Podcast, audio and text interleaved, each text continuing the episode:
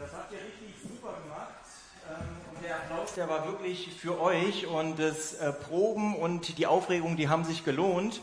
Und ich möchte euch und uns jetzt noch mal ein bisschen weiter mit in die Geschichte von Simeon mit hineinnehmen, denn in der Geschichte von Simeon, da liegt ein Schlüssel zum Verständnis von Weihnachten und das kann dein Leben verändern.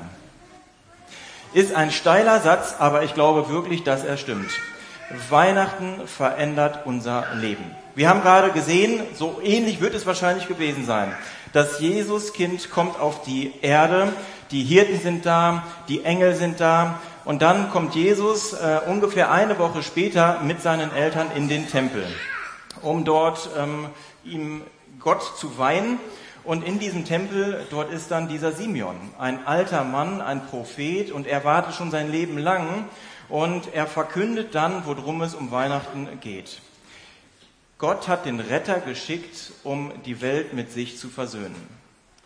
Und dann hat er noch ein paar Worte für die Eltern von Jesus. Und da heißt es dann im Lukasevangelium in Kapitel 2 ab Vers 34, Simeon segnete sie und sagte zu Maria, der Mutter Jesu, er ist dazu bestimmt, dass viele in Israel an ihm zu Fall kommen und viele durch ihn aufgerichtet werden. Er wird ein Zeichen sein, dem widersprochen wird, so sehr, dass auch dir ein Schwert durch die Seele dringen wird. Aber dadurch wird bei vielen an den Tag kommen, was für Gedanken in ihren Herzen sind. Simeon benutzt hier drei Bilder, um die Bedeutung von Weihnachten, um die Bedeutung von Jesus klar zu machen. Drei Bilder, die auch uns heute helfen können, Weihnachten zu verstehen und auch für uns etwas mitzunehmen. Das erste Bild, was Simeon benutzt, ist ein Stein. An ihm werden Menschen zu Fall kommen, hat Simeon gesagt. Und tatsächlich kann so ein Stein ein Stolperstein sein. Man kann gut über diesen Stein stolpern und das haben damals viele Menschen getan. Viele Menschen, die haben Jesus als einen Stolperstein gesehen. Auf einmal kommt Gott höchstpersönlich auf diese Welt in eine Krippe und das ist unerhört. Man hat sich das ganz anders vorgestellt. Gott kommt doch nicht in einen stinkenden Stall. Jesus war damals ein Stolperstein. Und auch heute ist Jesus manchmal noch ein Stolperstein für Menschen. Und sie verstehen nicht, wieso es überhaupt einen Gott geben muss, wieso es überhaupt eine Rettung geben muss. Und sie stolpern über diesen Jesus, an diesem Jesus. Simeon hat aber auch gesagt, dass Menschen nicht nur an Jesus zu Fall kommen, dass sie über ihn stolpern werden, sondern dass durch Jesus Menschen aufgerichtet werden. Und auch das tut so ein Stein. Dieser Stein kann ein Stolperstein sein, dieser Stein kann aber auch eine Stufe sein. Und aus dieser Stufe kann eine Treppe werden, eine Treppe zum Leben. Und Jesus, der möchte kein Stolperstein, sondern eine Stufe zum Leben für dich sein. Und so hat diese Geschichte schon jetzt was mit uns zu tun. Wir entscheiden, ob Jesus ein Stolperstein für uns ist oder ob er zu einer Stufe zum Leben für uns führt. Das zweite Bild, was Simeon dann gebraucht, ist ein Zeichen oder man könnte auch sagen ein Schild. Ich weiß nicht, ähm, wie es euch geht. Ähm, ich mag eigentlich Verkehrsschilder nicht so wirklich, weil sie mir das Leben schwer machen.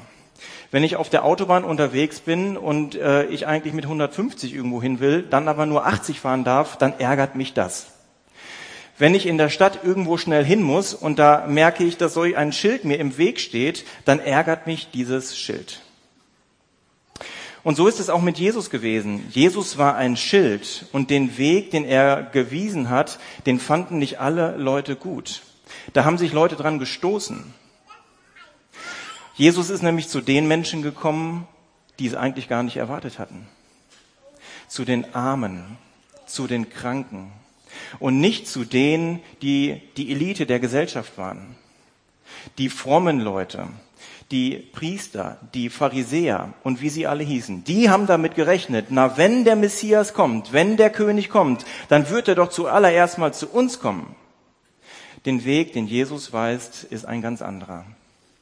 Und die Dinge, die Jesus dann gesagt hat, die waren auch nicht einfach für die Menschen.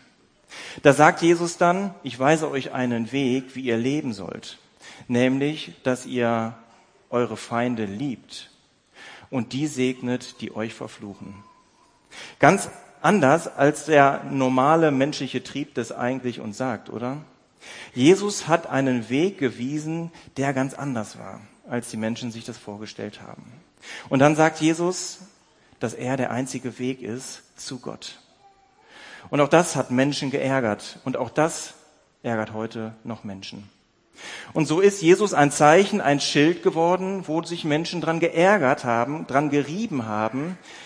Aber Jesus ist auch ein Zeichen und ein Schild geworden, das Orientierung gibt. Das zeigt, wie wahres Leben wirklich aussehen kann. Und auch hier hat diese Geschichte von Simeon etwas mit uns zu tun. Wie sehen wir Jesus als Schild? Ärgern wir uns daran? Ärgern wir uns an dem, für was, das, für, für was Jesus steht und an dem, was Jesus gesagt hat? Oder wird Jesus eine Orientierung für uns? Es liegt in unserer Hand. Und das dritte Bild, was Simeon benutzt, ist ein Schwert. Und mit diesem Schwert, da verbindet man vielleicht erstmal etwas Böses mit, Krieg oder Schmerz. Und das kann dahinter stecken, aber Simeon meint eigentlich was anderes. Simeon, der bringt nämlich dieses Schwert mit dem Herzen und mit den Gedanken in Verbindung. Er sagt da nämlich, dass das, was Jesus tun wird, das, für das Jesus steht, wird wie ein Schwert sein durch Marias Herz, aber noch viel mehr, es wird die Gedanken im Herzen der Menschen offenbaren. Und das ist das, was Jesus möchte. Jesus möchte dein Herz befreien. Und nun könnte man sagen, okay, äh, mein Herz befreien, wovon denn? Wovon muss denn mein Herz befreit werden? Und ich glaube, dass es solche Zeiten wie Weihnachten ganz besonders auch zutage bringen, was in unserem Herzen eigentlich drin ist. Der Ärger über dies oder jenes, die Wut über dies oder jenes. Vielleicht kommt auch Verbitterung in unserem Herzen hoch. Vielleicht ist aber auch unser ganzes Leben lang schon Zweifel in unserem Herzen. Dinge, die uns das Leben schwer machen. Und was macht das mit uns? Was machen diese Dinge mit uns in unserem Leben? Zweifel, Bitterheit, Wut und Ärger, das lässt unsere Herzen hart werden. Und Jesus ist gekommen, um dagegen etwas zu tun. Wie ein Chirurg der mit einem Messer, mit einem Skalpell den Krebs, das Geschwür aus dem Körper schneidet. So ist auch Jesus gekommen, um unser Herz zu reinigen, um die Dinge, die in uns verbittert sind, die unser Leben miserabel machen, aber auch das Leben der Menschen um uns herum, uns davon zu befreien. Und so liegt es auch an uns, ob wir zulassen, dass Jesus uns befreit dass Jesus uns von den Gedanken in unseren Herzen äh, befreit. Die Einladung ist so deutlich, wie sie nur sein kann, und gerade an Weihnachten. Dafür steht Weihnachten, dass Jesus auf die Welt gekommen ist, um uns zu befreien. Von all dem Bösen in unserem Herzen, von all dem Bösen in dieser Welt. Warum?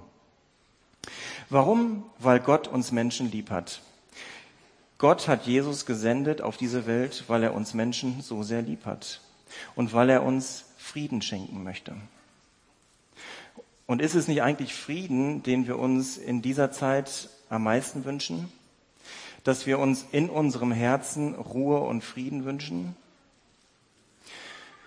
Jesus, der ist nicht nur klein geblieben als Baby, sondern Jesus ist herangewachsen, so lesen wir im Neuen Testament, und hat Gottes Reich aufgebaut. Auch davon lesen wir im Neuen Testament. Und kurz bevor Jesus dann am Kreuz gestorben ist für die Sünden von uns Menschen, hat er nochmal Folgendes gesagt in Johannes 14. Was ich euch zurücklasse, ist Frieden. Ich gebe euch meinen Frieden, einen Frieden, wie ihn die Welt nicht geben kann. Lasst euch durch nichts in eurem Herzen erschüttern und lasst euch nicht entmutigen. Jesus ist gekommen, um dir Frieden zu schenken. Das ist die Botschaft von Weihnachten. Und ich weiß, dass Weihnachten eine turbulente Zeit ist. Man bereitet sich Wochen drauf vor und dann hat man Hektik an diesen Tagen. Aber diese Tage, die jetzt vor uns liegen, sie haben die Möglichkeit, sie haben das Potenzial, uns zu verändern. Jesus ist ein Stein, an dem wir stolpern können oder den wir als Stufe, als Treppe benutzen können. Und wo bist du in deinem Leben, wo du eine Stufe brauchst? wo du vielleicht mit den Füßen im Dreck stehst, wo du vielleicht in deinem Leben schon halb am Ertrinken bist und was dich jetzt rettet, ist eine Stufe, dass du nicht ganz untergehst. Jesus möchte dir an diesem Weihnachten begegnen. Jesus möchte die Orientierung geben. Wo erlebst du vielleicht gerade in deinem Leben, dass dir die Orientierung fehlt? Du weißt nicht, wo oben oder unten ist. Du weißt nicht, wie das nächste Jahr werden soll. Wie soll es mit deinen Kindern weitergehen? Wie soll es mit dir und deiner Beziehung weitergehen? Und du wünschst dir Orientierung. Jesus ist gekommen, um dir Orientierung zu schenken. Und Jesus ist gekommen, um dein Herz zu befreien von all den Dingen, die dir mühselig sind, die dich beladen und die dein Herz verbittert machen. Das ist die Einladung von Weihnachten.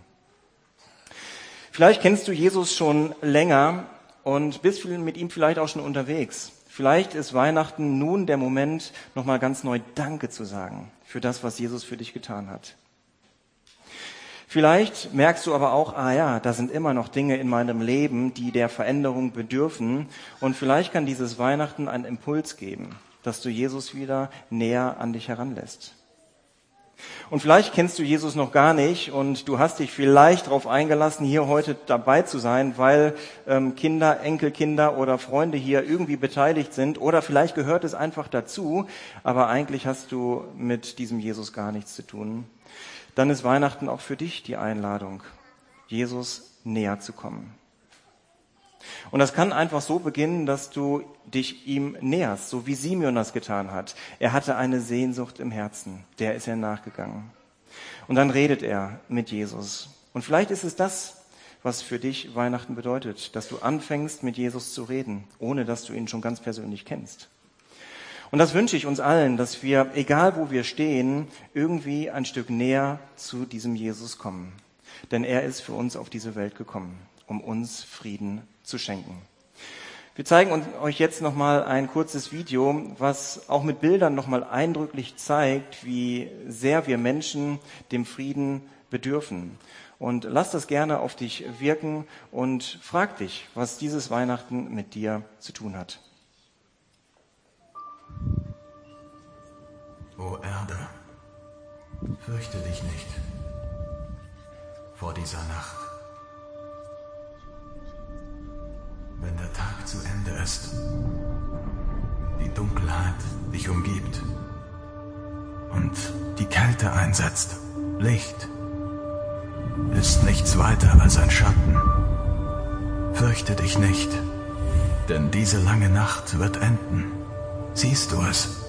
Etwas Neues, unendlich groß, vertraut klein. Frieden ist hier. Fasse Mut, alles wird sich ändern. Deine Angst und Einsamkeit, die Hoffnungslosigkeit, die Verzweiflung, die verdrießlichen, unruhigen Gedanken oder Selbstzweifel, Schmerz und Scham. Deine Dunkelheit endet. Freiheit wurde geboren. Fasse Mut. Hoffnung kommt in den dunkelsten Stunden. Licht brach durch die Leere. Frieden ist hier. Jesus, Gott ist persönlich hier bei uns, um die Dunkelheit in dir wegzunehmen und in Licht zu verwandeln. Feiere, o Erde, Gott ist hier, nicht weit weg, nicht desinteressiert, nicht angewidert von dir, voller Liebe. Jesus ist hier, Gottes ausgestreckte Hand in diesem Kind, er verwandelt das Chaos in Frieden. Fürchte dich nicht, o Erde, sei still. Höre zu, Gott ist bei dir. Endlich Frieden.